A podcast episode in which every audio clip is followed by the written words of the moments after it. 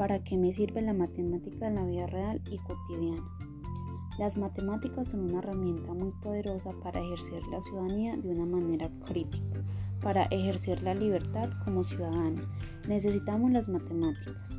Es verdad, cuando uno es más capaz de analizar con rigor las situaciones, de tener ese rigor que aportan las matemáticas en los problemas, uno es más difícil de engañar y también si se sabe interpretar los datos y argumentos.